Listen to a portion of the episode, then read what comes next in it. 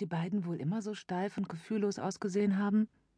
Nachdenklich stand die junge Frau, mit den nicht ganz schulterlangen blonden Locken, die am Scheitel die dunklere Naturfarbe zeigten, vor dem Ölgemälde an der Wand. Es zeigte die beiden, die vor ein paar Jahrhunderten in diesem dunklen, muffigen, zugigen Kasten von einem Schloss gewohnt hatten. Schloss Hageldingen, Graf und Gräfin von Laueneisen. Wann genau sie gelebt hatten, wusste Sandra nicht. Sie war kurzsichtig und zu eitel, eine Brille zu tragen, deshalb konnte sie die Jahreszahlen auf der Plakette unter dem Gemälde nicht entziffern. Und als die Grafschaften vorhin bei der Führung vorgestellt worden waren, hatte sie nicht richtig zugehört. Simon war schuld gewesen, dass sie zu abgelenkt dafür gewesen war.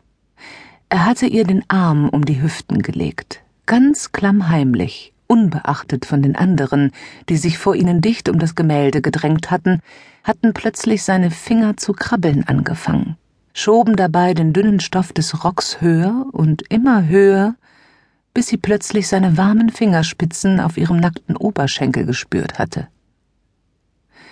Wer hätte sich unter diesen so warmen, lebendigen Umständen schon auf zwei Leute konzentrieren können, die bereits zu ihren Lebzeiten so emotionslos und kalt gewirkt hatten und nun lange tot waren? Aber irgendwie hatte es sie doch interessiert. Als die Gruppe weitergezogen war, hatte sie sich Simons gierigen Händen entzogen und war vor das Bild getreten, eigentlich um die Plakette zu lesen. Doch dann hatten die beiden Gesichter auf dem Gemälde sie in ihren Bann gezogen ein unbeugsam und abweisend aussehender Patriarch mit dunklen Haaren, länger als ihre, und dunklem Bart in einem weinroten Gewand, schaute streng auf sie herab. Hinter ihm stand seine Ehefrau in einem hellen Kleid, das jedoch das einzig Fröhliche an ihr war.